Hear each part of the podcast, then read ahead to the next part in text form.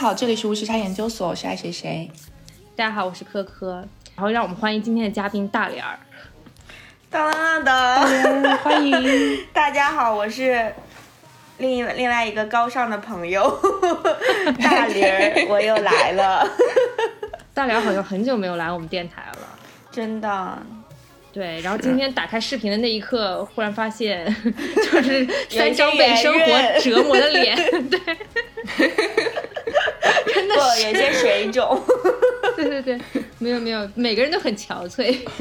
就是最近怎么回事？今天要聊什么话题呢？就是大家知道我们大连来也是之前都是聊了一些比较生活和轻松愉快的话题，啊，因为之前做过一期跟那个蚂蚁金服有关金融类的科普的节目，然后大受好评，这个也让我们很意外。所以呢，顺应着大家的呼声，然后我们其实也来想聊一聊我们本职工作。就是金融行业，嗯，呃，正好我们三个人呢，其实也比较巧，分别在金融行业的不同部分工作，所以呢，其实相对来说还是比较互补的，很意外吧，对吧？我们都是从事金融行业的，就是今天其实不想聊太多的这种专业知识，是想从这个大的基本面上给大家做一个。呃，初步的普及吧，因为其实我们也看到最近有很多电视剧，然后影视作品不断提起金融行业，然后以不断的以金融行业为背景，然后我们也想，就是。稍微带着一点吐槽一下，因为感觉整个金融行业好像被电视剧夸大了或者误解了。其实真正我们的生活并不是这样的，所以呃，也今天也想借这个节目，然后我们来一起聊一聊被影视圈误解的金融行业，而真实的金融行业到底是什么样子的？我们每天究竟过着什么样的生活？我不知道你们有没有这种感觉，就是最近这几年，就感觉电视剧女男女主角的这个职业，其实在发生着一个比较大的变化。呃，从一开始的，好像我记得经常是什么律师、医生，到现在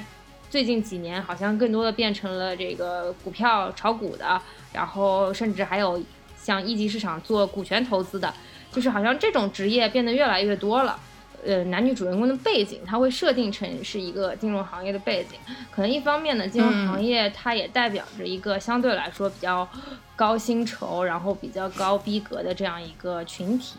然后可能是大家理解意义上的那种，嗯，比较符合男女主的设定，出入高端场所，然后是一种所谓的这种富二代，然后或者是有钱人的这种形象。然后呢？就是，但是呢，就是也也发现，就是随着这个金融行业最近的这个风向的开始一些转变，然后大家也把更多的目光呢投到了一些新兴的一些金融的职业上面去，包括我刚刚说的这个一级市场的股权投资，其实也有多部作品讲到了这部分的内容。就总的来说吧，我总是觉得说这个，嗯，其实本质上啊，很多电视剧都只是套着一个某一个职业、金融职业的这种幌子，实质上是在拍一个谈恋爱的剧，就是对 对，或者其实它是有一些相对来说比较强的这种目的性的，你很难就是有单独去讲金融行业本身的。那可那可能也确实会内容会显得比较枯燥一点，但是就是因为电视剧的这种 对于金融行业的描写，很多时候是其实电视剧它自己臆想的一种描写嘛，很多时候是不准确的，经常会闹出一些比较大的一些笑话，类似于就是说呃呃所谓的这个在呃在国内某顶级投行工作的这个管理着上百亿资产的这样一个说法，其实。如果在传统的这个呃金融工作从业者的这个理解上看到这句话，其实是觉得它是有矛盾的地方的。这我们不妨也可以来聊一聊，就是这个投行在中国到底的它的定义是什么？然后如果说这句话究竟错在哪里？国内的话，基本上这个我们都叫券商嘛，包括大家听过的呃这种呃。叫内资券商，就是类似于中信呀、中信建投，然后还有我们的什么广发证券，然后之类这些大家平时去开户股票账户的地方，这些呢就是都叫统一叫做券商，因为呢他们是以这个证券买卖，然后融资融券为主要业务的啊，所以他们在中国呢会被叫做券商。但是呢，除了我刚刚提到这个股票买卖的业务呢，其实他们还有一些啊。其他的业务包括我们所说的这种投行业务，然后还有这种资管业务啊。那投行业务的话，他们会专门成立一个部门，叫做投行部。那资管业务的话，他们有专门的资产管理部门。然后呢，我我刚刚说到这个投行部呢，其实它就是承担着一个作为一个大家所知道这种 investment banking 的这个工作。那什么是投行呢？并不是你加了投就是真的在投资，其实你更多的是一个撮合的业务、交易匹配的这样一个业务。比方说我们听到的所谓的这个 IPO 上市啊，然后债券融资、股票股票市场融资，那就是在投行部进行的。所以呢，其实如果你在投行部的话，你并没有管着钱，你是一个经济业务，对你是一个就是。中间商的业务，呃，帮助别人实现他自己融资工具的这样一个呃，就是通道的这样这样一个角色。所以呢，当你对外界说你在顶级投行管理着几百亿资产的时候，其实就是会闹笑话的，因为你你的部门其实并不拥有资产。另外一个语境呢，就是在美国的语境。对美国语境呢，只由爱谁谁来讲一下。对对，刚刚那个科科提到的券商，券商在英文下就是 broker dealer。然后，如果大家不知道 broker dealer 干嘛，就可以去看一下那个《华尔街之狼》。就整部电影，他们的背景就是小李子，他的那个人设就是他是一个 broker dealer。那他的业务呢，就是打电话给一些买家，然后推销，把那些。证券呐东西推销给他们，但是这些其实他的那个公司其实像对接像我们这种呃个人用户比较多的，就是在美国的话，其实投行部呃是一个架构。那在这个投行里面呢，它会也会有券商业务，但那个业务对接的更多的是机构投资者，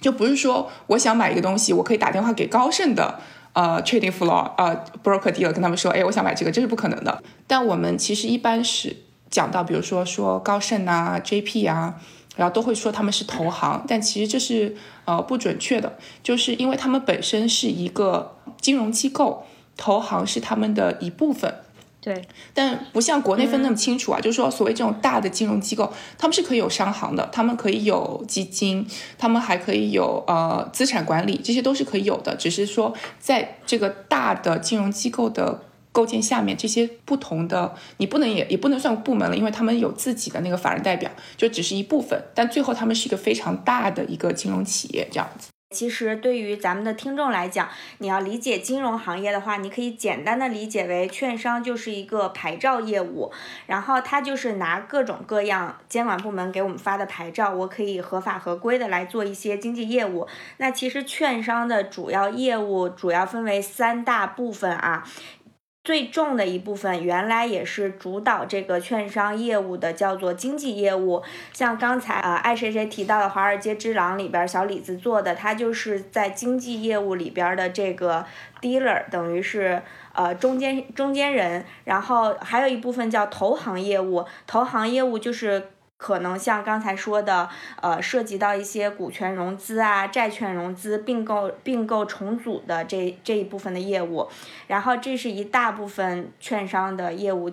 其实它可以统称为通道业务。然后另外一部分就是券商，呃，是一个很重要的资本中介。那它作为资本中介的话，涉及到的业务有一些，比如说，呃，这个两融业务啊，股票质押呀。然后还有就是衍生品这些，另外一个就是呃，现在券商也会这个比重持续在上升的一部分业务叫做买方业务，就是券商它有自己的自营和直投，所以。国内的券商，你可以认为基本上就是这三大部分的业务组成的吧，通道、资本中介加买方业务。然后，呃，为什么大家很多人容易会把投行跟国内的券商就是分不太清呢？我觉得这可能就是一个简单的翻译的一个呃一个原因吧。啊，大家只是把简单的国外的券商 investment banking 翻译成了。投行，但其实国内的券商和国外的投行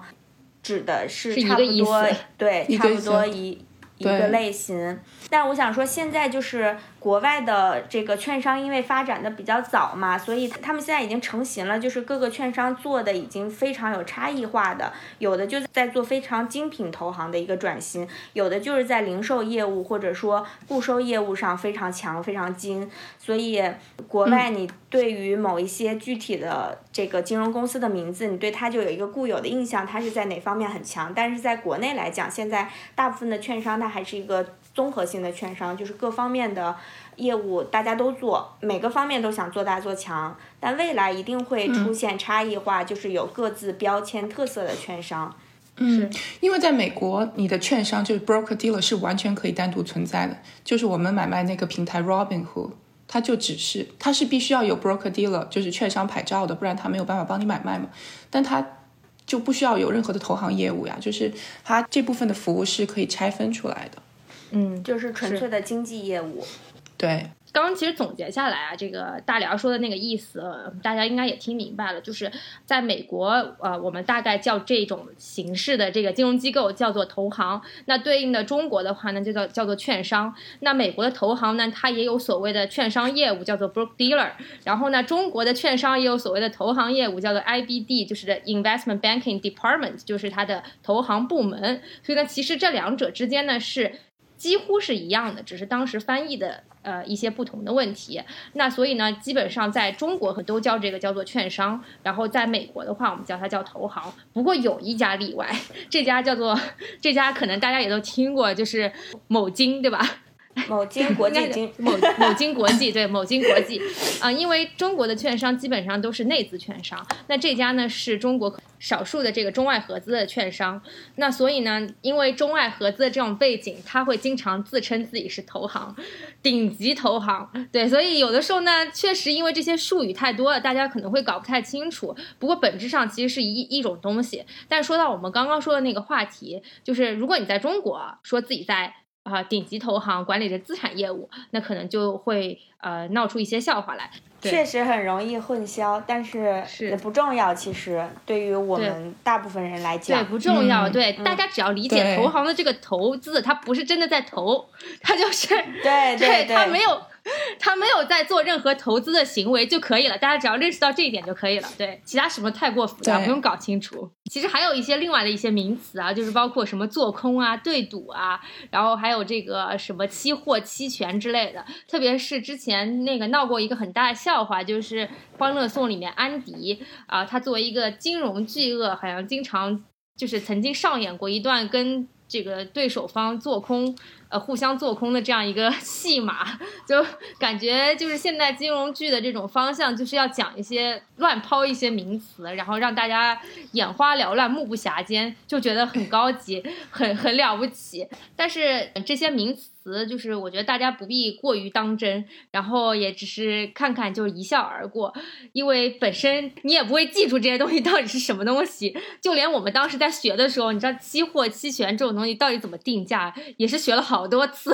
才真正搞清楚这些复杂的东西。所以我觉得大家真的不必。不必不必较真，对。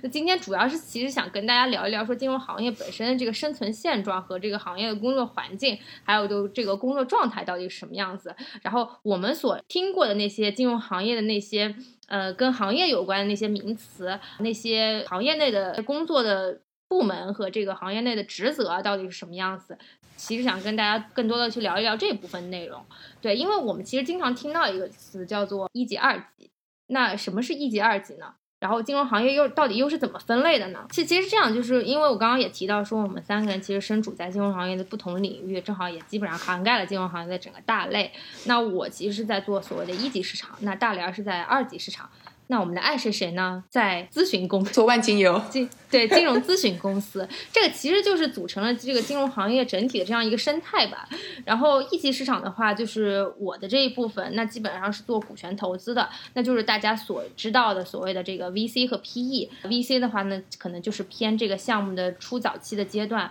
啊，我对它进行一笔风险投资。那等到这个项目慢慢培育到中后期的阶段的时候，这个时候 PE 呢，其实会介入。那 PE 的介入呢，它会投资相对来说体量比较大的一部分资金，但是呢，它所占的这个股权比例肯定就没有当时 VC 那么便宜了，因为这个项目发展到之后它是会有溢价的嘛，然后它会越来越贵。呃，VC 和 PE 它其实本身对于风险的这个承担的这个能力是不一样的啊。VC 的话，可能它更多的是在于呃大海捞针式的，从一大堆项目当中选择一个。可能相对来说比较好的项目啊，那这个时候呢，如果这个项目未来能有十倍、二十倍甚至三十倍的这样一个增长的话，对他来说是将是一个非常非常高额的这样一个收入，但是呢，它前期承担的风险也会很大，因为说不定这个项目就在发展的过程当中死掉了。那 PE 的话，其实相对来说它就比较中后期了。那这些项目其实是经过一些时间的历练，然后被筛选和沉淀下来的项目，那它最终呃上市呃退出的这个可能性就会更高一些。所以它其实对于风险的这个承受能力呢，是相对来说比 VC 要弱很多的。嗯，那所以因此呢，这个我们所谓的高风险高高收益，那既然我承担的风险少了，那我 PE 端的收益也就少了啊。所以其实是整个金融投资行业不同的这样一个阶段。那项目到了中后期的时候，那我们刚刚讲说它要退出了，那退出去哪儿退呢？对吧？其实退出去哪儿退？那基本上我们就会选择二级市场退出。那什么是二级市场退出呢？大部分时候呢，就是指我们的这个股票市场，再加上我们的债券市场。呃，对，其实一级市场、二级市场，我觉得大家简单的理解就可以。呃，理解为呃一级市场就是一个发行市场，就像科科刚才说的，一级市场就是最早买入它这个呃公司的股东或者融资的投资人。那么二级市场是什么？就是这个公司已经上市了之后的一个流通市场和交易市场。二级市场。可以理解为是投资者和融资者之间的一个渠道，但其实，呃，一级市场跟二级市场，大家投资的标的都是相同的，就是公司的这个股权或者股票，它都是企业，都是公司所有权的一部分。然后，大概这是一级市场跟二级市场的一个简单的定义吧。好，那既然讲完一级一级市场和二级市场，那咨询到底是在干嘛的呢？请我们爱谁谁来跟我们讲一下。我感觉咨询就是，比如说就刚刚提到那些业务，那么在银行可能需要。找外部的呃人，就是所谓的咨询呃 consultant 专家，中文什么咨询专咨询师、行业专家等等，来帮他们。比如说在一级市场发行之前，他们可能像投行会帮他们做什么估价啊，做那个什么 pitch book 等等。但其实也会有咨询公司比他帮他们来做，比如说尽职调研等等等等。就是其实里面有非常多的咨询业务是可以展开的。只要是咨询公司存在意义就在于，只要一个金融机构。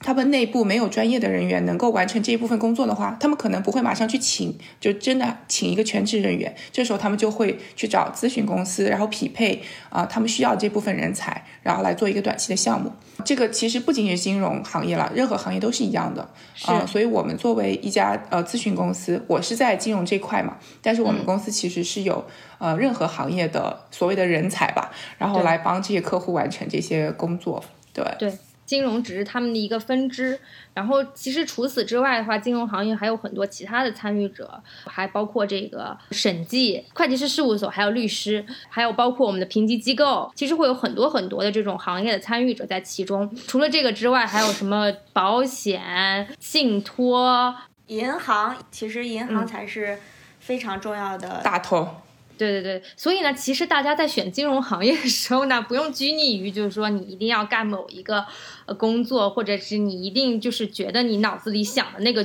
金融行业的工作。其实金融行业整个范围是非常广泛的，它的工作的岗位和它的这个。呃，这个面其实是非常广的，然后大家也可以在这个金融行业里面，不管是一级跳二级，然后或者是银行跳到券商这样的，就是这个过程当中，其实也在慢慢找自己适合自己的方向，对，和自己感兴趣的地方。那我自己其实也是经历过从所谓的这个二级市场，然后可能比较偏这种呃量化的这种地方，然后。找到了现在这个一级市场的这样一个方向，我觉得就是说金融行业其实是有很多的可能性的，因为其实金融行业我们刚刚也讲到说它的门类非常多嘛，然后呃其中有一块呢就是可能大多数人如果是。不是在金融行业工作的，可能不太清楚这一块这一部分的人到底在干嘛，呃，但是呢，很多人可能也都看到过他们写的报告，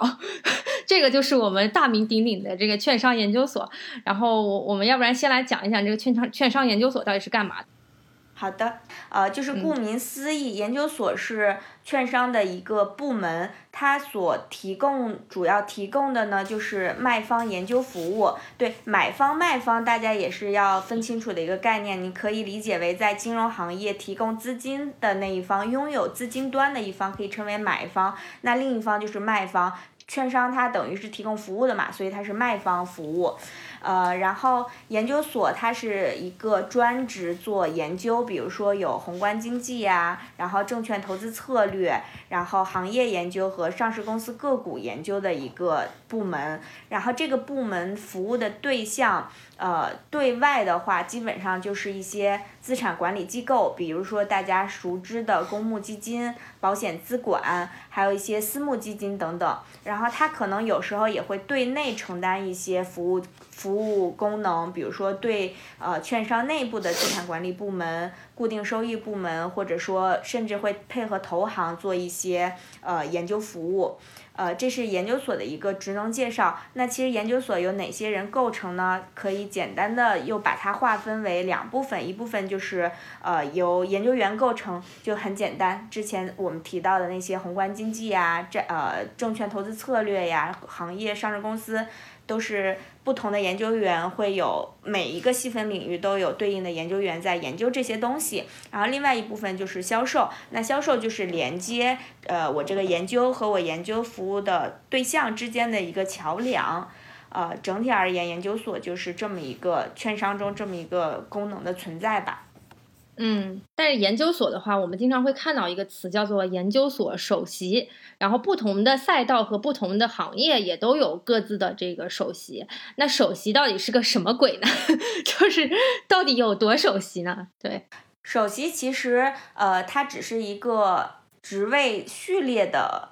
统称吧，因为就我们刚才提到一个完整的大研究所啊，它会从总量上分为宏观经济。然后，呃，策略研究、固定收益研究、金融工程研究，然后下边又从中观的角度分了所有的，比如上游行业呀、中游产业以及消费社社会服务这种行呃这个大的中观行业的分类。接下来又会细分到每个具体的细分行业，比如说煤炭、钢铁，呃，大消费，大消费里边可能又会分为呃这个食品饮料。设服、纺呃纺织服装、轻轻工等等，然后每一个小组它都是一由一一个团队构成的吧？那这个团队里边牵头的那个研究员就被称为研究首席。嗯，其实只是一个职位 title 的这么一个称呼而已。嗯，所以其实行业首席的这样一个职位，其实相当于一个呃 team leader。对对，研究组长。嗯嗯，就是大家听完之后可以发现，就是一个成熟的券商，它的研究所其实是非常非常庞大的，因为它要涵盖基本上股票市场的大部分的行业。他们的研究呢，相对来说还是比较成熟的，专业化程度也是比较高的。对，不过刚刚讲了那么多，其实跟研究所有关的另外一个话题，我觉得大家可能也都耳熟能详，就是新财富投票，每年都会有，曾经曾几何时，每年都会有无数新财富刷屏，对，经常上热搜，可能，对对对对，然后而且新财富经常会跟着一些不太美好的美好的事情联系在一起，我知道前两年好像也是被取缔了嘛，那既然今天聊到这个话题，我们也可以给大家讲一讲，大概这个新财富到底是个什么概念。为什么前一段时间会这么的疯狂？呃，新财富其实呃是跟卖方这个研究业务紧紧紧密挂钩的一个评选吧。它其实呢，它它简单的可以理解为就是中国的这个卖方研究业务的一个评价标准。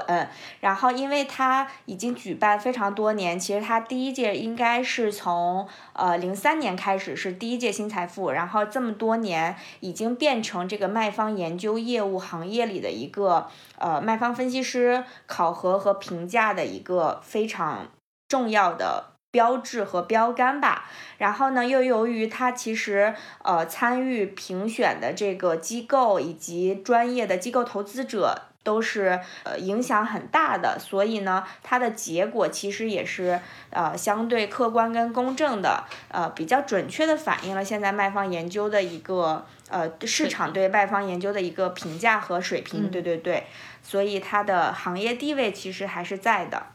那对我再问的深刻一点，那为什么被取消了呢？为什么频繁爆出了很多不太好的事情呢？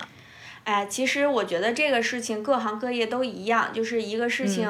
呃，之所以它被热捧，就刚才我们提到它经常频频的上热搜，呃，就是因为在过去啊，每个券商研究所都会把这个新财富的评价和研究员的这个考核、激励、选拔紧紧的挂钩，并且呃，在如果你是二级对二级从业稍微熟悉一点的话，就会经常听到这样的段子，就是如果你上了新财富，可能你就会一下子。礼跃龙门，不论是自己的地位还是说自己的收入，都会有一个质的飞跃。所以说，呃，这种就是逐利的需求吧，慢慢的在新财富零三年到现在这么多届的评选中，就会稍微的有一点点的呃变位。比如说，为了争夺一些奖项，很多的分析师也许会采取一些夺人眼球呀。或者说一些跟本职研究稍微不那么紧密相关的一些宣传，或者说拉票方式，有一些破坏了嗯专业投资研究的风气，所以这个行为也是引起了当时监管的不满意吧。呃，整个这个评选后来就稍微有一点点泛娱乐化，就是在前几年，像大家熟知的很多 很多。很多事件现在说好像也不是很合规，就是大家分析师，呃，反正都是为了这种一年一度的评选，各出奇招，非常奔波。其实说到底，就是因为新财富的诱惑力太大了，因为它跟你的年终奖，还有跟你未来的这个升职，还有你未来的这个行业研究的地位，其实是非常紧密相关的。然后，如果你一旦能够获奖，或者一旦能够挤进它这个所谓的排行榜里面去的话，其实带来的这个收益是非常丰厚的。但是呢，投票这件事情本身又是一个非常主观的事情，因为刚刚大林也讲到说这个买方卖方的事情。我作为研究所，我其实是一个卖方，我把我的研究报告卖给你。但是呢，你作为买方究竟用了哪一份报告，做了哪样的决策，其实我们并不知道。所以最终投票的时候呢，其实是一个相对来说比较主观的一个感受。就大多数时候，我一想啊，还是其实我跟你关系好，或者我觉得你对我的服务好，你在这个过程当中，呃，不断的这个给给予我这个服务，然后呃，这个可能可能更多的时候就是我们之间这个私交，还有我们这个之间的这个长期积累下来这样一个。合作的关系会比较好，那我我会把票更多的去投给你。其实这个是相对来说是一个比较主观的事情。那既然是这么一个主观的事情，就会存在着很多拉帮结派，然后私下勾兑的这样一个情况。这也是为什么我们经常会看到有一些饭局啊，或者是有一些这个。呃，之前闹得比较沸沸扬的事情，然后经常会出现，其实也就是因为这个原因。我觉得新财富的本身存在，可能确实是一个不太市场化的这样一个一个存在吧。就是它的整个机制和它整个呃这个价值，并没有像它设立之初那样得到充分体现，反而是呃，其实到最后有有一点走歪的感觉。它其实也不是说取消了，它只是。暂停了，在去年，但其实，呃，今年又又恢复了。对，不过在整个金融行业这种监管从严的呃大的趋势下，现在今年就已经和往年相比，这个叫什么低调了非常多，而且监管也提出了非常多的要求。你比如说，在你不能像原来一样出现非常明显的这种印刷材料，然后不能出现明显的拉票的这种 slogan 或者词呃用词用句或呃等等这些都都已经。非常明确的在在做要求了，对，但其实这个新财富的评选在整个二级行业影响是非常大的，而且，呃，它其实还是相对公平的，已经是相对最为客观和公平的一个评选奖项了，因为它会有。一千多家专业投资机构以及几千位专业投资者一起去投这个票。你如果说你一个人的精力，呃，只能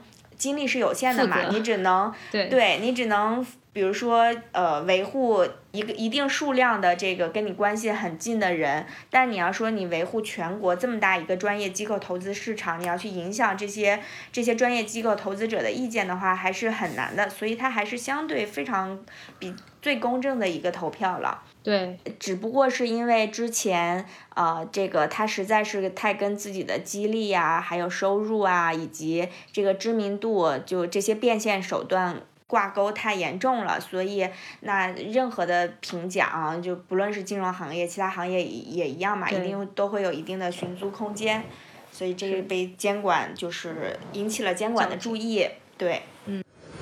您正在收听的是无时差研究所。无时差研究所是一档横跨中美的播客节目，我们分居在大洋两岸，邀请各行各业的同龄人一起讨论时下中美的诸多社会现象。虽然每周都要配合着时差，以远程连线的方式录制节目，但我们每周的更新无时差，因为我们知道每一期的认真对待都会传递给世界各地的你们。如果你喜欢我们，欢迎扫描微信打赏码，或者使用爱发电给我们送来你的心意。详情请见本期节目的文字介绍。谢谢大家。对，既然刚刚其实讲了一些这个基础的金融知识啊，那我们再闪回一些影视剧作品的部分，因为毕竟其实我觉得大家接触到更多的还是影视剧作品里面刻画的金融行业。我发现其实最近因为。我自己是做一级市场的嘛，所以我发现可能有很多电视剧最近都开始频繁的讲一级市场的一些事情。可能一级市场最近确实这个风声比较大，对。然后包括最近的几部电视剧哦，我就想听，我相信大家应该也看过，就是那个呃《平凡的荣耀》。嗯，是赵又廷和白敬亭，还有一系列这个年轻青年演员一起演的这样一部一级市场的职场剧。嗯，这部剧其实相对来说呢，比我之前提到的那些剧作要好很多，因为它其实这部剧是改编自这个日剧。卫生，然后呢？但是女男男女主角的这个工作环境的设定其实是发生了一些转变的。然后，呃，这个导演，嗯，就是把这个目标呢，就是把整个大的背景设在了。一级市场金融行业，那他为此还去走访了三百多个金融行业的专业的人员，然后为了让这个剧更加的立体和丰富，所以在最终的呈现上呢，它并没有是一个我们之前意义上的那种狗血爱情剧，它其实更多是在讲这样一个奋斗史，然后再讲他真正在金融行业里面面对的一些风暴和一些考验。其实相对来说还是比较真实的。那唯一不真实的地方呢，是在于白敬亭这个人物的人设，他是一个连高中都没有毕业的一个 超在超市打工的小朋友，因为他妈妈无意之间认识了这个呃。投资机构的大佬救过大佬爸爸一命，就是大佬答应，就是说，呃，你有什么需要我帮忙？有困难是？对，有没有什么困难你可以说。然后他妈妈就说，能不能给我儿子找一份工作？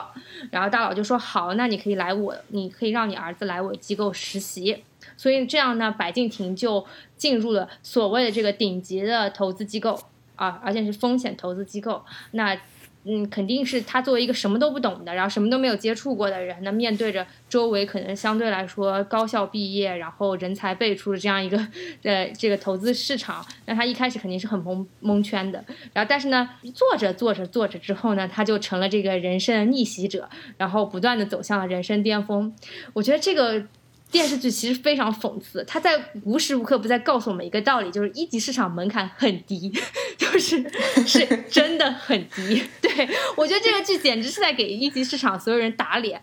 但是这个也是正是我想说的，因为行业其实相对来说还是比较处在初期的阶段。一级市场其实，在前两年的时间，啊，整个市场上涌现出了无数个私募投资基金，甚至你是个人，你有点钱，你就可以去基金业协会去备案你的基金，啊，你可以去搞你所谓的这个股权投资。所以一时间，你感觉身边所有人都在搞股权投资，但实际上呢，这个行业是非常非常混乱的。然后去年因为呃，加上今年疫情。情的影响，整个行业经历了所谓的这个资本寒冬，那资本寒冬也顺势淘汰了一一大批这种呃可能不太专业的这种投资机构，其实也让行业其实相对来说呢，也有了一段时间的休整和整顿的这样一个时期。金融行业本身呢就是这样一个情况，因为它这个存在着很多信息不对称的。现象，有本事人肯定能赚到钱。但当然，其中就有很多这个存在着一些浑水摸鱼的这样一个现象。不过，我觉得电视剧其实也比较好的展现了这个金融市场的这样一个情况。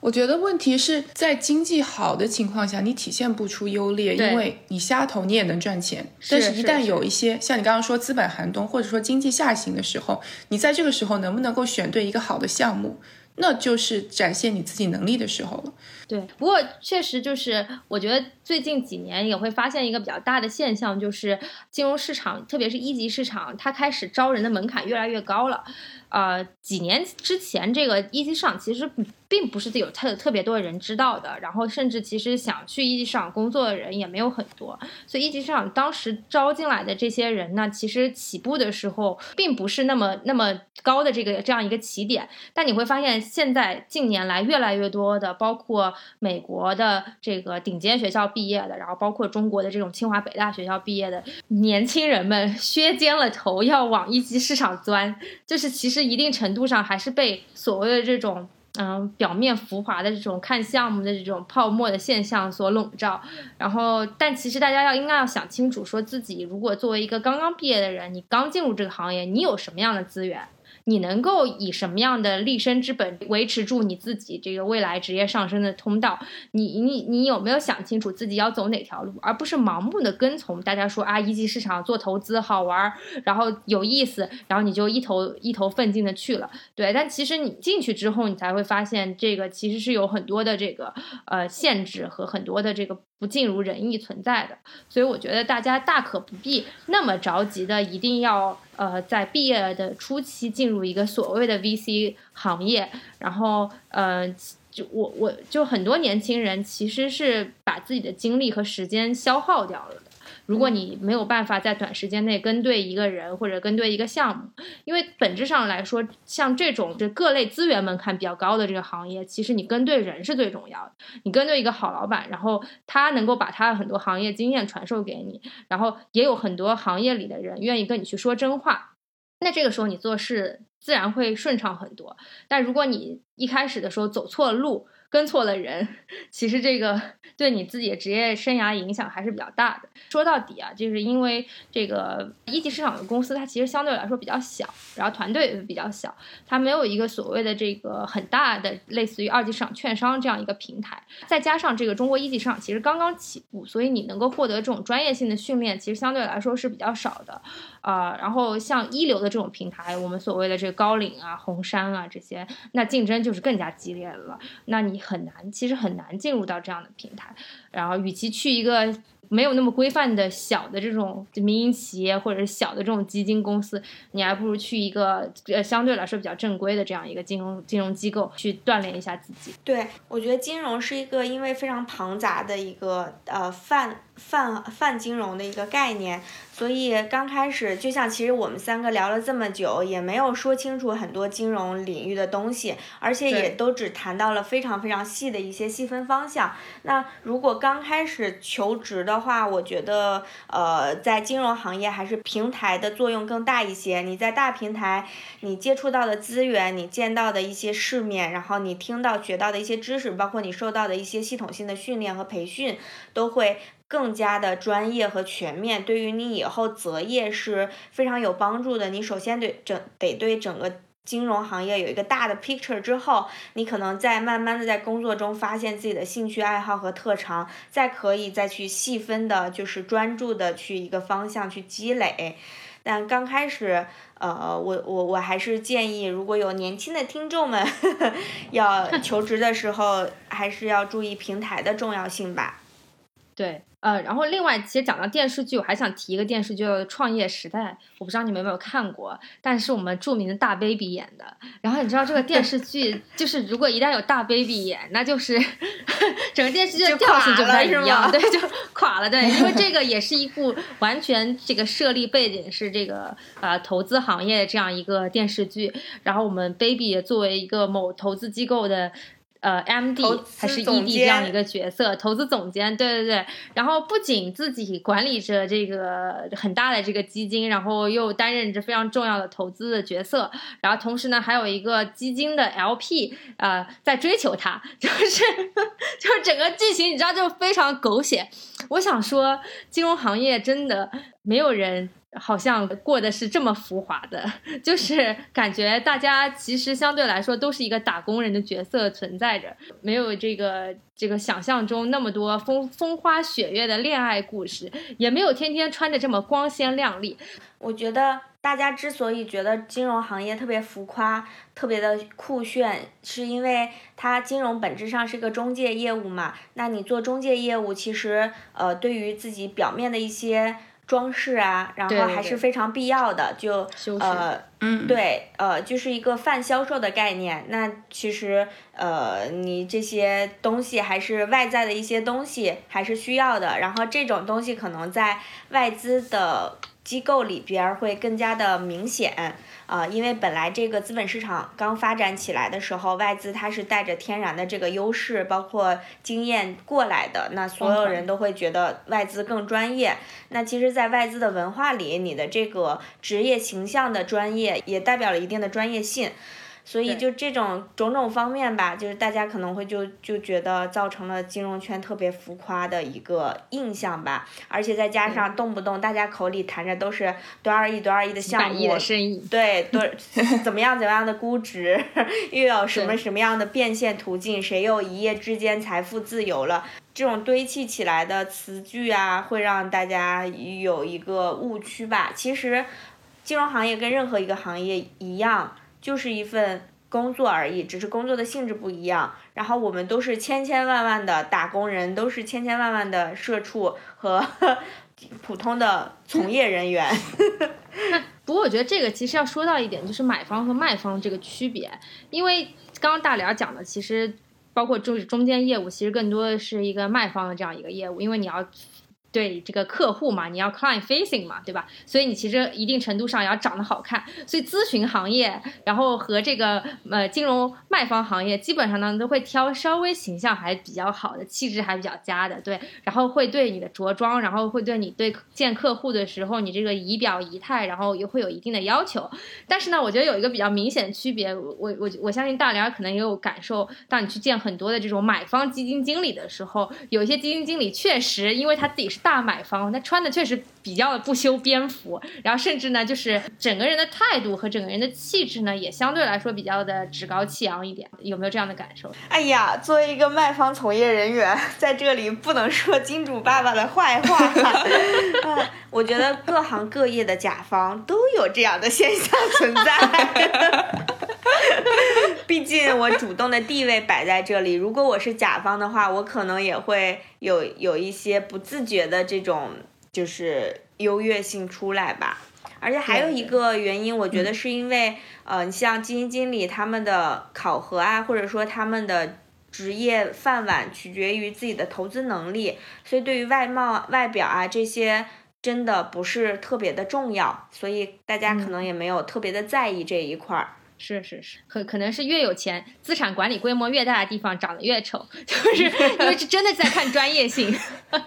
开玩笑，开玩笑。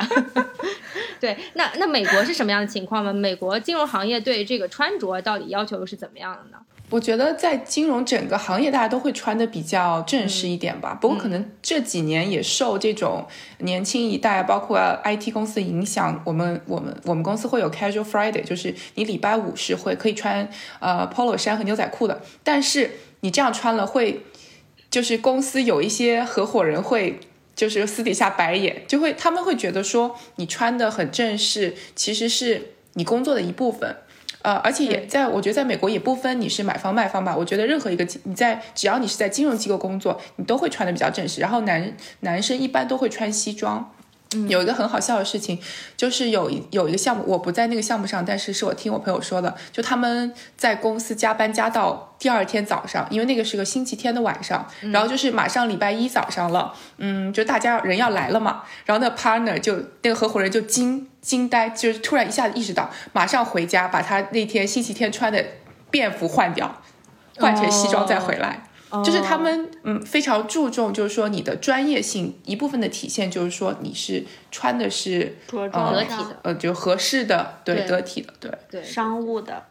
嗯，我觉得其实挺就是这是一尴尬的。要是你穿的不太合不就不太合群，或者是你穿的很突兀，对。就就你自己忽然会觉得自己好像有点无所适从。是，对。对。但其实这是行业吧，就是说，如果你是别的行业，你的 IT 行业，你穿西装那就很奇怪了，别人会觉得说你要干嘛你要去面试吗？面试，对你就不会这么穿，对，对对，就是你一定要和你的行业和公司的属性呃配配合就可以了。嗯，对就像银行从业人员都有自己的行服，工服，对对对，工 服，然后链家也有自己的服装，对对对对对对。不过说到这里，就是呃你你们有没有工作上遇到那种后穿衬衣，然后就是穿那种袖扣的那种？有啊，我觉得我的合伙人每天都是这么穿的呀，就是就是我高级，我就这么穿，是吧？就是 有钱。如果说你仔细去研究有他的那个行头，就是有钱，就是贵，对对，就是这样贵子，就是高定。嗯，对，我对身边也是有就是这样钱人才这么穿，对对对，讲究吧，讲究吧，嗯，现在是这样啊，我觉得就是有一个趋势，就是男性的衬衫啊，现在其实嗯，普通品牌做的也不错了。就是你单纯的看的话，有一些其实相对来说比较平价的品牌样子啊、版型啊，其实都做的差不多了。就别人教过我一点，就是你你看那个皮鞋穿的怎么样，就能看出来这个、嗯到底有没有钱是吗？品味，对，就能看出来品味。不要说有没有钱，是品味，就能看出来品味。对对对。另外的话就是，呃，我我想说的就是，其实这个我们并没有在那么 fancy 的办公室里面工作，就是。你上海 IFC 总共也就那么几座，怎么凭什么每家公司都在里面工作？就是北京是吧？北京国贸也也就是三期，也就那么几几家公司在里面吧？对，也就嗯那么几家公司在里面，不是所有公司都在那么 fancy 的工作环境下工作的。我承认，相对而言，这个金融行业的整体的这个工作的条件，呃，会相对来说好一点，我们公司的楼也都很朴素，而且因我跳槽传统，我们是内资券商，因为 因为我觉得，我觉得内资就是很实在，我们就是知道什么是最重要的，客户跟我们正做成了交易，我们赚了钱最重要，就是表面这些东西不重要，但可能外资就会更注重注重，就像他们注重。职业着装、职业形象一样，他们对他们可能也觉得这种办公环境也代表我公司文化的一种体现吧。因为我做咨询嘛，所以就会去过很多不一样的客户的那个公司楼层。我觉得就和美国美国这边的那个影视作品里面体现出来也就差不多。如果你是普通员工的话，你可能也是做的就是大平层，就是但是你的工位会比较宽敞，不会说你。挨着别人坐，你自己还是有自己的空间的。嗯，然后有什么 monitor 那些，然后一般好一点的客户，他们的桌子都是可升降的，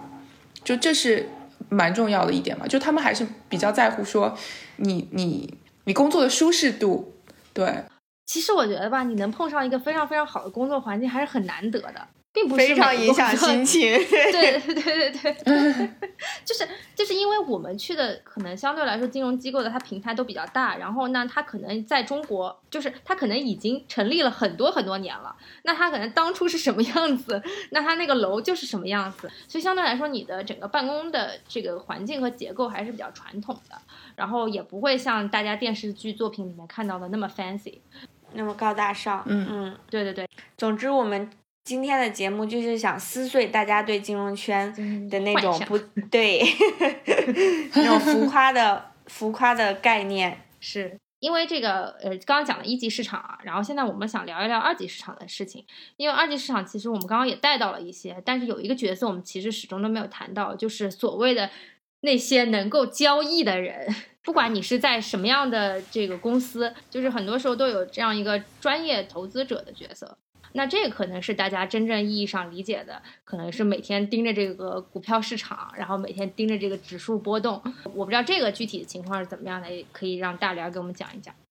对，我觉得大家可能对基金经理还是会更感兴趣一些，尤其是现在其实呃，专业投资的这种概念也已经深入人心，大家都已经不会再盲目的说自己去当冲进呃股市里当散户，越来越多的会把自己的财富交给专业的机构和专业的机构投资者去来帮我们做管理。那谁谁是背后帮我们做这些管理的人？他们就是基金经理。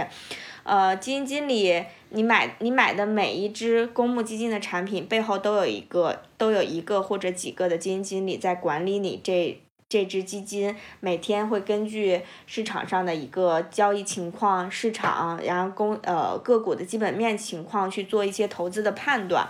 然后呃，研究所呢，其实它主要服务的个人对象也就是这些基金经理，呃。那我觉得大家可能经常会在新闻平台上呀，或者媒媒体上听到的更多的也是一些呃当下非常热门的明星基金经理的宣传。这些明星基金经理呢，就等于是这个公募基金公司的一个流量明星顶流，会给这个公司，就你这个公司就类似于娱乐圈，你有了顶流。有了很大名气的基金经理，然后才会有源源不断的基民的钱投入到你这个呃涌入这个明星基金的基金产品里，涌入到这个基金公司里，然后会带来一个正向的循环吧。这就是为什么每个基金公司其实都会有迫切的想打造自己公司的这种明星基金经理的一个光环。对。就是很多时候，其实大家买基金也是这样一个心态，就是先看一看市面上有哪些明星明星基金经理，然后看一看他过往的这个收益率的表现。就其实这个明星基金经理这个形象还是非常非常重要的。就像大脸刚刚说的，他如果成为一个行业顶流的话，那其实就意味着他是一块金字招牌，那自然他的这个基金管理规模就不用愁了。呃，但是但是其实作为明星基金经理也会有一些问题吧？对对对，就是其实当你这种大量的基民的钱涌入到自己的基金产基金产品里，基金基基金规模暴涨的时候，肯定也会带来一些问题。你管理就像。你管理一个亿的规模，管理十个亿的规模，跟你管理一百亿的规模的时候，你的投资思路，然后你的投资决策，然后你受到的一些投资限投资限制都是非常不一样的。呃，然后你这个钱肯定越大的时候，规模越多的时候，你就是要以求稳为主，你配置的可能都是一些比较呃蓝呃对一些稳健，然后一些龙头。白马股啊，然后但是这样的话，你的这个弹性可能就会没有小基金来的呃那么大，然后你的进攻性就会少一些，嗯，还是非常不一样的。有的基金经理他可以很快的适应这种转变，或者说他可能更适合某一个规模、某一种思路的这种呃基金规模吧。那其实刚刚讲的这些明星基金经理，其实相对于是相对于这个公募基金来说的。那这个私募基金到底是一个什么样的情况？为什么我们作为普通投资人往往投不进去私募基金呢？因为公募基金它呃一切都是公开透明的，它一切都是受到监管的。必须披露的，然后你的认购规模可以是从一块钱开始认购，但是私募基金一般都是有一定的认购门槛，所以并不是说所有人都可以有资格。比如说你得一百万起购，就一份私募产品你要一百万起购。然后公你购买公募产品跟私募产品其实是两个非常不同的配置思路。公募产品它一切都要披露，我每天的净值、每天的这个持仓变化，其实。你都可以以公开途径看到，因为你是持有人嘛，持有人是有有权知道这所有的一切。而且公募基金经理他是跑相对排名的，也就是说他的业绩基准可能是某个指数，然后他他评判自己在市场上地位是和其他所有基金经理一起来比。但是私募基金它就是跑绝对收益的，我今年我我不跟大盘比，我就跑我自己的这个绝对收益有多少，达到了。这个我给我的持有人的一个目的就够了，对，所以我不在意其他私募做了多少。但是你这样的话，其实呃，因为私募基金它很多东西不用披露嘛，呃，那它中间可能会为了业绩做一些呃非常进攻性非常强的这些操作或者说投资，呃，那它带来的风险肯定也是更大的。反正，在金融行业，你的收益跟风险永远都是正相关的，收益越高，那你一定要承受更高的风险。你如果遇到突然的呃市场情况不好。不好的时候，那你呃私募基金的回撤可能也是远远大于公募基金的，就是要根据自己可以承受的这种呃风险以及呃你自己的一个资产配置的情况去选择合适的产品。嗯嗯，像美国，美国比较有名的基金经理其实都是对冲基金经理，像国内大家耳熟能能详的 Ray Dalio 就是一个 hedge fund manager。我要跟大家普及一下，就是巴菲特他的那个公司呢，不是一个基金，就是他不是以，虽然他叫股神，但他不是炒股的人，就是他买，他只是通过买股票这个手段去拥有一个公司，所以他的这个公司本身其实只是拥有了非常多的子公司，靠子公司的盈利来赚钱，靠股子公司的分红。对，呃，对，dividend，对，是这些，还有包括子公司股价的上涨，当然这也是有有一部分的，但是它本身不是一个我们传统意义上的基金或者是炒股的那种公司，对，因为你基金是有投资方投进来的嘛，他的公司你是不是这样的，而是说你可以买他公司的股票，如果说你想要分他一杯羹的话，你可以买这个 Berkshire Hathaway 这个公司的股票，它本身是呃上市发行的。哦，对对对对对，就很贵的那个。对，其实我就想说，最大的区别是，它不赚那个费率，它只赚，它不赚管理费。那个它的 cap，对，它不赚管理费。啊，对，这个是本质区别。它没有募集成募集成一支基金，不管它是私募还是公募。对，像美国就是有一个剧，就是专门讲那个，呃，对冲基金的嘛，就是 Billions 亿万，然后它。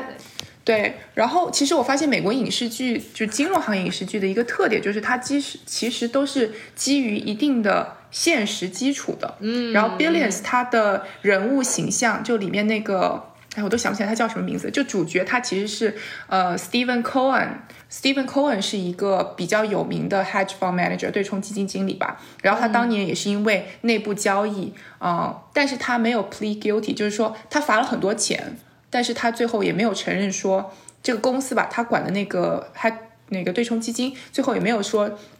承认实际上做了什么坏事。但是他罚了很大一笔钱，然后他也在接下来的几年之内是不能够，就是法律规定他是不能够再募资了，他只能用自己的钱去股市操作。不过前几年呢，他好像已经过了那个期限以后，他又重新开了一家对冲基金，这样子。就那个剧可能就是比较。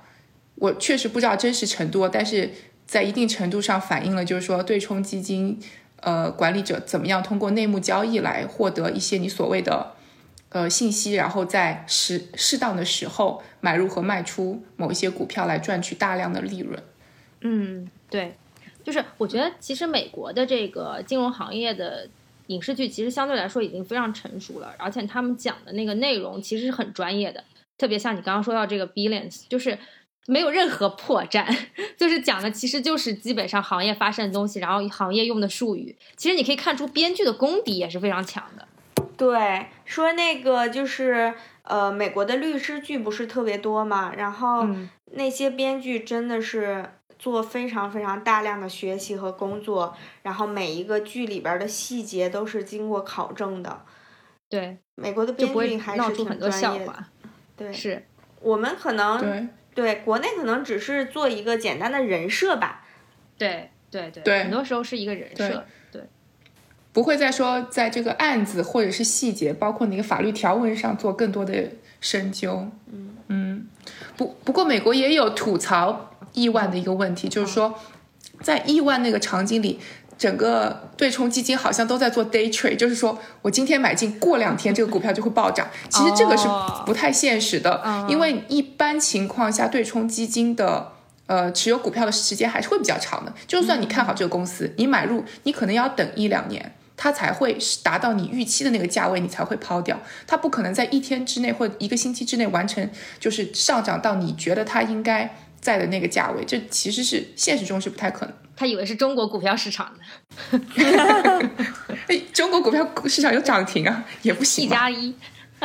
啊，对对对。我觉得还有一个原因，是不是因为为什么中国像这种现实主义题材的金融剧确实比较少？可能是中国没有经历过非常非常大的这种剧烈的金融海啸的震动。因为你像我们刚刚讲到这个《Too Big to Fall》，然后《华尔街之狼》，然后还有这种呃大空头之类这种电影，其实是基于零八年的金融危机这样一个大的时代背景的。对吧？就是也是正是因为有这样的事件，所以才真实事件的发生，所以才有这样的这个现实的呃这个影视作品的出现。对，就是刚刚科科提到那个大空头嘛，如果大家没有看过，可以看一下，就是《大空头》这部电影是非常好的讲描述了，就是零八年金融危机到底是呃怎么样一个过程。然后其实零八年虽然我们叫它金融危机，它其实一开始是。房地产市场泡沫导致呃次贷危机，然后才有的全球的金融危机。那就是这个事情是怎么一回事？就是呃，可以结合我们刚刚给大家稍微讲过的一些金融机构来。呃，配合着讲讲这个故事是怎么发生的。其实一开始的时候，其实是商行它发放住房贷款，就是如果说你要买房子的话，你可能一下子不可能把所有的钱都拿出来，这时候你就会到商行说，我把我将要买这个房子作为抵押，那银行就把钱借给你，然后我每个以每个月月供还给银行。然后这里这个主要的那个参与者就是商业银行，它是发放贷款的。然后同时呢，还有一些就是所谓的呃房地产抵押贷款公司，就是他们有点也像那种中间商吧，就是他。有点掮客的意思，就是如果你要借钱的话，我帮你和银行做联系。然后有大量的这一类人，嗯，但银行拿了呃买了这个所谓的 mortgage 以后呢，他不想留在自己的账上，嗯，因为这个现金流虽然说是稳定的，但是很慢，而且就是相当于把他这部分资金控住了，所以他就把他所有的这些 mortgage 住房贷款打包卖给了投行，就是我们刚刚讲过的中国的券商，对，卖给了投行。券商的投行部，对资产证券化 （securitization），然后做了 mortgage-backed security，叫不动产抵押贷款证券。其实就相当于，比如说我把一百个呃贷款打包起来，然后把它分成二十份，每个人卖一份，然后你你拥有，你要把它的面值付付给我，然后但是将来这个这些人还款给还款给银行的时候，这部分钱就给你了。其实就是这么一个概念，我我就现在拿到钱了，然后那些未来的支付的钱就是给买了这个所谓的 MBS 的人慢慢收。那对银行的好处是什么呢？那他的这他又有现金了呀，他又可以接着放贷款了。其实这是一个资本不断放大的过程。然后在正常情况下呢，这其实是没有什么问题的，因为就是你只要能够稳健的收钱，这就可以了。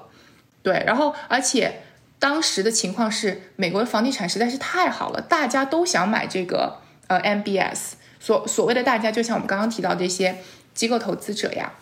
就是所谓的私募啊、公募基金，还有一些呃养老保基金等等都想买。但问题就在于，有钱买房的人就这么多，我能作为银行，我能发的 mortgage 就只有这么多，怎么办？对，那我就只能鼓励那些其实。没有那么有钱，就所谓的 subprime 次贷的人也来贷款，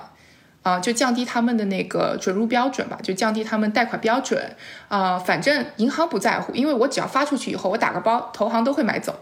这我只是赚了一个中间的这么一个呃利息差等等这样的，然后他们就开始嗯。怎么说呢？就是鼓励那些低收入甚至是无固定收入的人群开始借款买房。他们有些人甚至会买啊好多，就买好几套，买一一套两套，后来都买更多。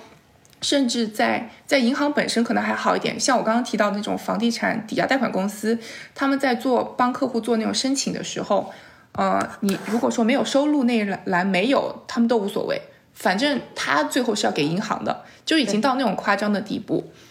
然后这样还不够，就觉得就市场太好，这样还不够。银行还想了一个方法，就是它提供了叫做呃可调利率刺激贷款，什么意思呢？英文叫 adjustable rate mortgage，就是你这个呃房房贷的利率一开始是很低的，甚至是零，你甚至不用付首付，只会慢慢的，比如说过了一两年以后，你的利率开始慢慢慢慢往上涨。嗯，所以。大家更愿意买了，反正银行都相相信我，我可以还得起，那我就我就我就买呗，相信自己可以还得起。对，但其实很多人啊，他们倒不是真的觉得说我将来要背负这个呃房贷，他们其实看到的是房价的不断上涨，他们觉得我现在买了，我两年以后把房子卖出去，对对对，我其实就是在空手套白狼啊，是。对吧？赚一个差价。对对对，但但是后来大家房地产发生什么的都知道了，然后银行其实你拿到了这些所谓的次贷以后，它它直接把它卖给打包卖出去的话，有个问题就是它的评级不会特别高，因为你的贷款人信用评级挺低的，所以他们就想到了，也就是为什么后来华尔街被人大家诟病的原原因，就是他们发明了就是 CDO，就是债务担保证券，他就是把所有的这些 MBS。打包放在一起，然后把它分档，就是这些档就是有什么优先级嘛。然后这个优先级的概念就是说，如果有利息和本金收入的话，优先级最高的人先拿钱。那优，那你按照这个逻辑来想，如果我优先级高的话，其实我的所谓的风险是很低的，因为我是最先拿到钱的。然后最下面那个的所谓的 equity，呃，档就是有可能会。没有钱，所以他们就是有一个模型来算出来说啊，这个优先级都是 Triple A 的，没有问题。然后对银行就很开心，因为你的评级越高，你的利率就越低，他们就可以用很便宜的钱，呃，借到更多的钱，然后接着再去放贷。所以这这个这个这个球呢，这个雪球就越滚越大。但最后的问题就在于，你其实这个雪球核心的资产都是次贷，到最后没有什么优优秀资产了。所以直到。到最后的问题就在于房地产垮掉了以后，所有这些东西突然一下子都变得不值钱了，是没有人还得起。那些那些就是付着零利率借钱的人，不可能有钱还你。所以这些东西，那些投了 CDO，这就是一个前情提要了。对，这是前情提要，就《大空头》这部电影的前情提要。如对，如果大家听完一遍还是觉得有一点。模棱两可和吃力的，虽然我觉得爱谁谁已经讲的非常好了，但但是如果大家还是觉得不过瘾的话，大家可以去看《大空头》那部电影。我觉得那部电影其实讲的还是非常全面的。对对对，我觉得那个电电影讲的蛮清楚的，就是到底是怎么一回事。然后电影本身讲的就是说一个对冲基金经理，他最后也是因为这个事情变也蛮有名的嘛，他就是。用过自己的模型，包括去做了一些调研，看出来这个房地产泡沫，然后所谓的这些次贷是非常不稳定的，市场是要崩盘的，所以他就和一些投行，包括高盛呐，呃，签了一个呃信用违约互换，那个互换就是所谓的 CDS，对，credit swap，呃，credit default swap，然后它的这个标的呢，就是我们刚刚提的这个 MBS，然后它的做法就是说我每个月给你付利息，万一这些。资产掉价的话，它掉的那一部分你要，呃，给钱给我，其实有点像保险就是说我是保这个现在的这些呃 MBS 就是在这个价位，嗯，然后当时那些投资他的投资人就觉得说你疯了吧，你为什么要这样做？因为现在房地产是大好，然后我我每个月还要付这么多的这个所谓的呃那个 swap interest，就觉得太夸张了。他其实可能付了有很久吧，因为他是二零一七年。还是反正他挺早就已经，就他有一段时间甚至顶不住压力，就是很有可能就是付不出来。但现电影中没有描写，但事实情况下，他其实是结提前结束了一部分的这些 CDS，就完全没有赚到钱。嗯，但是电影里没有描写吧？反正他最后最后发生了什么，大家都知道，就是房地产崩盘，房价下跌，然后他就通过这个 CDS 赚到了呃呃四百八十多百分比，也就赚了四五倍的。这么一个情况，嗯，所以就是这个是电影里的故事一一个故事线嘛，还有其他两个故事线，基本都是同一个情节，就是讲说他们怎么样通过发掘到这个房地产泡沫的问题，然后赚了，呃，赚了一笔钱，然后之后其实有一个有一个问题，就是我不知道大家会不会想，就是说，难道这么多银行就没有一个人看出来对。房地产市场有问题吗？对我刚刚也想问，然后这个时候大家就可以去看另另一部电影，就叫那个 Margin Call。上海通牒，它讲的就是，呃，某一个投行，他们内部的风控研究出来了，哎，其实他们的这个所谓的 CDO 的模型有问题，他们所谓的 Triple A 的那个风风率风险利率其实是非常非常高的。但这个时候，他们做的一件事情是，第二天把所有的交易员都叫进来，就跟他们说，不管什么价格，只要把你现在手上的 MBS 全部都抛掉就可以了。这个电影刻画的主要就是说你的。你人性的一部分，就是说，你你明明知道这个东西是垃圾，不值钱，你还是要去把它卖给别人。就是说你保住了自己，但是你毁掉了可能是金融市场上其他的这些同行，对你的个人的名声，包括之后的影响，其实是非常大的。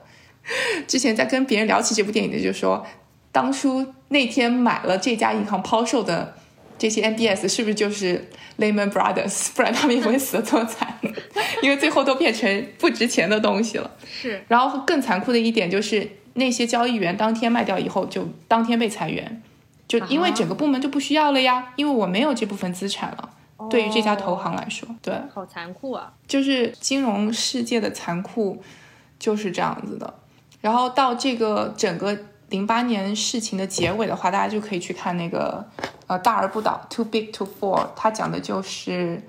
嗯最后怎么样接盘吧。嗯，故事其实背景是说，Bear Stearns 就卖给了 J P Morgan，然后。呃，Lehman Brothers 就觉得说啊，我觉得美国政府肯定会救我呀，肯定会想办法撮合我和某一家公司，也不担心。他一开始还挺，就是当时的 CEO 还，就是可能一开始也有点高傲吧，和一个韩国公司谈的时候，还在那里各种提条件，然后最后就黄了。之后，呃，美国银行还有英国的巴克莱，嗯，都相呃双双拒绝了以后，雷曼就没有办法，他只能够宣布破产。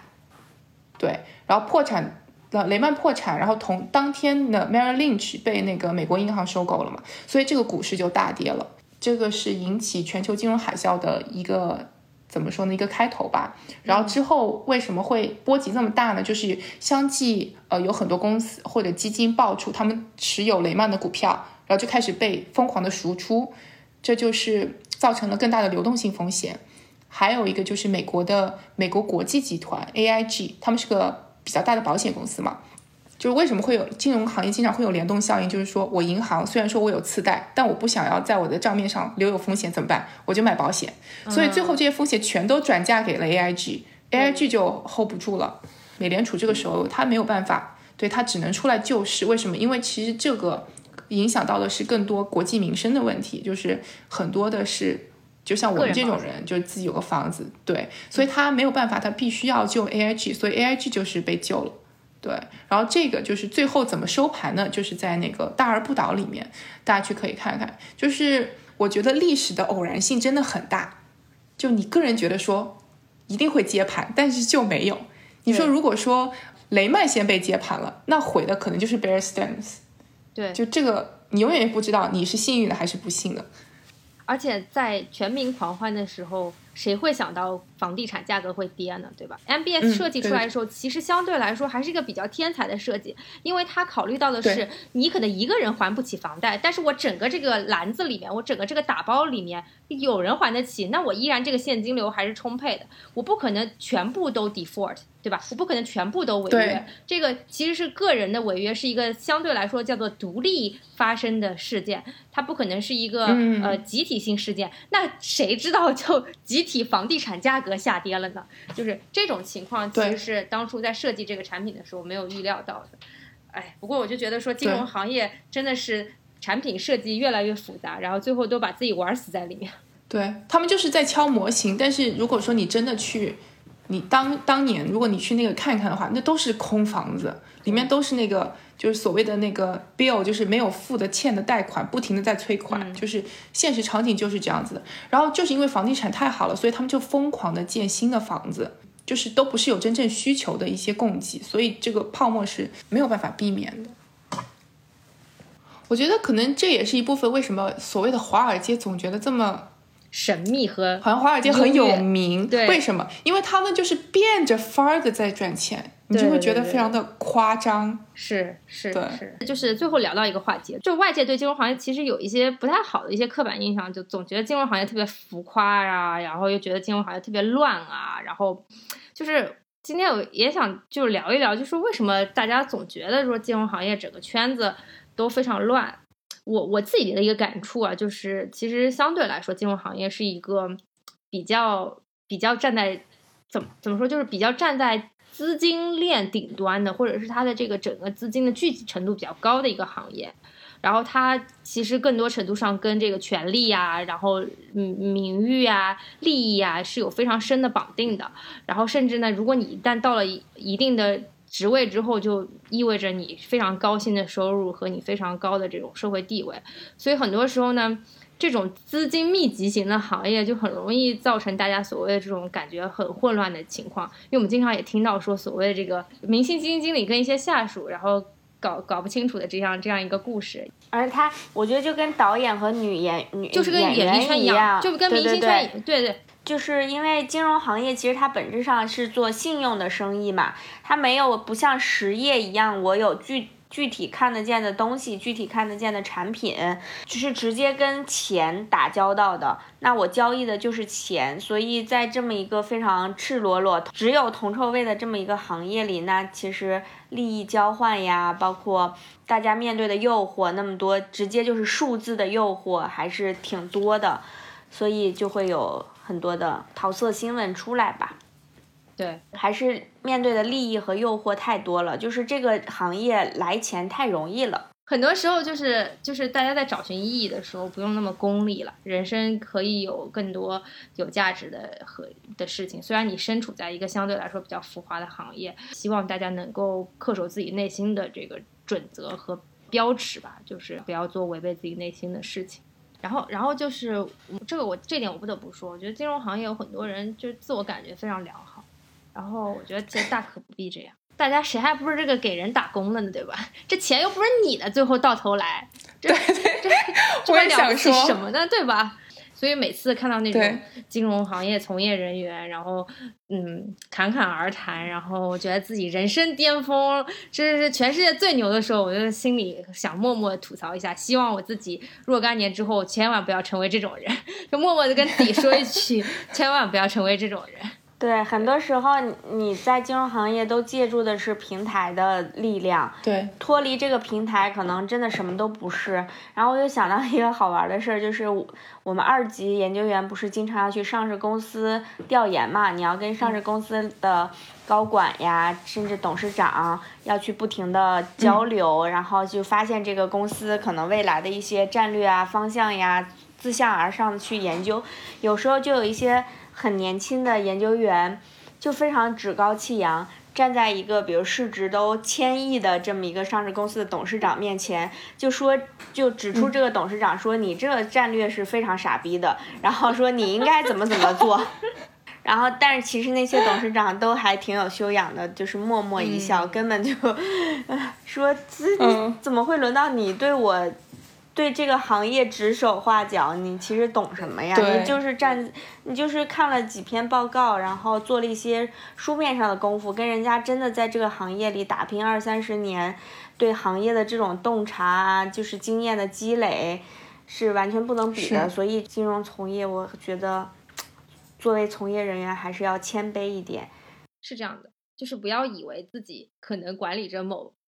某几百亿的资产管理规模，对，然后就就觉得自己是就觉得自己很懂了，或者是你做过什么大的项目，就觉得自己真的是借用。B 站某网红的一句台词就是：“我躺在这个轨道旁的 这个听中国经济发展列车呼啸而过的这个金融从业人员。”对我觉得就是大可不必。对我觉得就是今天聊这么多，就是可能做一个金融行业基础知识普及，但因为整整体来说，我们也说到就是金融行业其实非常庞大和冗杂，然后我们也嗯，也就是只是在节目里面把几个关键的这个。部门和关键的一些业务给大家做了一个提炼，然后基本上是穿插着介绍，从一些电视剧的角度来给大家做一个普及。然后如果大家有什么对于金融行业进一步的希望了解的知识呢，也可以呃留言告诉我。我们在节目里提到这几部电影呢，也非常推荐大家可以去看一下。对，反正就是个全民炒股、全民理财的时代，这个金融行业知识或多或少知道一点都没有什么坏处。对，我是觉得金融是挺复杂的，但是大家可以学习一些基础的金融知识，比如说股票啊、基金呀，甚至 P to P 到底是怎么回事，这样你可以，你可以保证，你虽然我们虽然无法保证你挣多少钱，但是你至少要保证自己不会受上当受骗。就像刚才爱谁谁提到的，金融创新的金融创新永远在不停的向前。